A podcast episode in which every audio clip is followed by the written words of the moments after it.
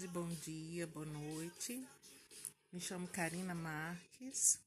O motivo hoje da nossa conversa nesse podcast é inicialmente dizer a você que me ouve que o mundo precisa de você. Sim, eu venho em poucas palavras te dizer perfeitamente o que você acabou de ouvir. O mundo precisa de você. E é muito importante que você saiba exatamente a forma como você, como eu, podemos estar contribuindo para que as coisas, né, evoluam e esse mundo cada dia se torne melhor. E eu quero dar um exemplo bem simples, né, para que alcance todos vocês, que é a, as cores, né?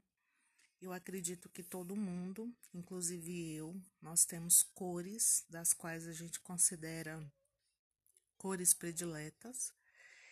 E diante dessa criação, diante desse mundo, diante dessa dessa desse aparato, né, de situações que a gente vem vivendo e diante do cenário da pandemia, né, que ainda não foi encerrada, é importantíssimo a gente entender que o mundo precisa das nossas cores para poder completar essa árdua tarefa, né, que é a criação. É, a nossa opinião, a, a nossa forma de pensar, né, a forma como cada um de vocês, durante todo esse tempo, também vem me ouvindo, é importantíssimo, né? Que a gente consiga se alinhar diante das nossas expectativas, sim, né?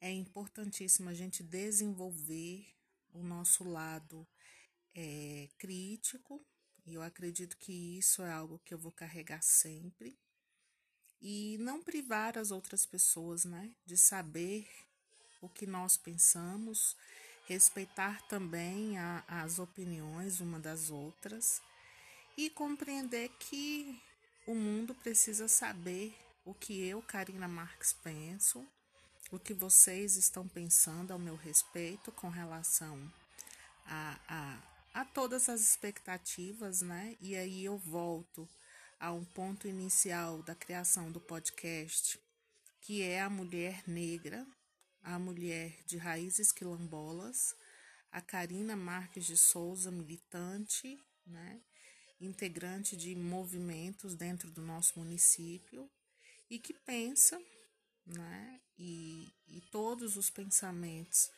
eles, por algumas questões, elas são é, repensadas, sim, porque a gente precisa também passar pelo crescimento individual para que isso se some, né, de modo coletivo.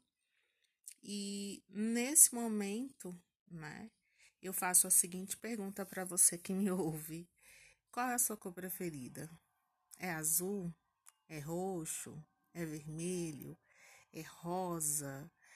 É amarelo? Então, né? Imagina bem se essa cor que você tem como cor preferida, você passe a não declarar que goste dessa cor. Né? E um exemplo, eu gosto de azul, certo? E nesse momento eu vou declarar então a vocês que eu gosto do amarelo né? Eu vou ocultar a minha cor preferida, que é azul.